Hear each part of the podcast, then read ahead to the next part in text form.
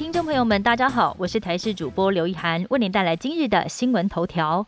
新变种病毒 Omicron 来势汹汹，虽然目前台湾还没有出现病例，但也不能大意。根据统计，目前南非当地最主要的感染者都是二十五岁以下年轻人，恐怕是因为这个族群疫苗接种率只有百分之二十六。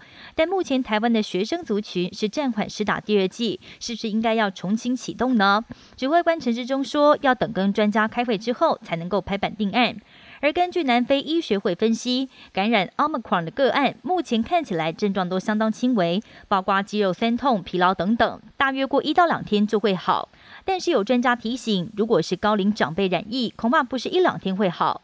根据新加坡的研究，八十岁以上长辈没打疫苗，死亡率是百分之二十二；完整接种疫苗的话，可以降到百分之二点五。七十岁到七十九岁，如果完整接种，死亡率则是降到百分之零点五七。有没有打疫苗，相差十倍左右。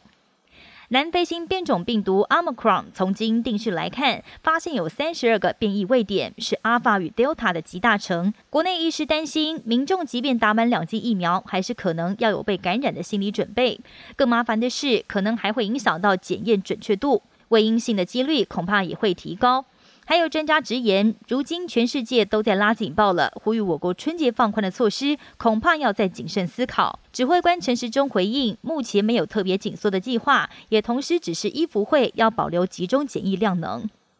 台湾大学最近闹出作弊风波，某科系学生在 d 卡尔上爆料，虽然文章曝光没有多久就被移除了，但几位当事同学随即留言坦诚作弊。其中一个人为了拜托原 po 不要把事情闹大，甚至愿意开出一百万元以下的封口费。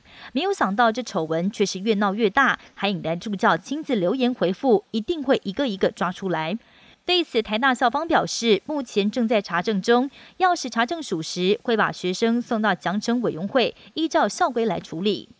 迎接农历新年，日本过年商战提早开打。日本过的是新历年，婆婆妈妈最近都赶着采买年货。受到疫情之后的报复性消费影响，百货年菜销量推升为一点五倍。高价的豪华料理大受欢迎，但如果想要买食材自己做，可以发现过年必吃的海鲜类价格最近大幅飙涨，进口螃蟹涨幅甚至高达百分之三十到百分之四十。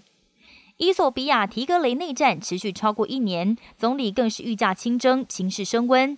继美国驻伊索比亚大使馆二十三号对侨民发布了恐攻警示之后，国务院发言人普莱斯也透露。国务卿布林肯严重关切这件事，呼吁双方以协商来化解危机。土耳其一名男子拥有世界上最长的鼻子，全长八点八公分，跟一张扑克牌的长度差不多。又大又长的鼻子让他从小就是众所瞩目的焦点，而且他的嗅觉也是优于常人，闻得到别人闻不出的味道，还可以用鼻孔来吹气球。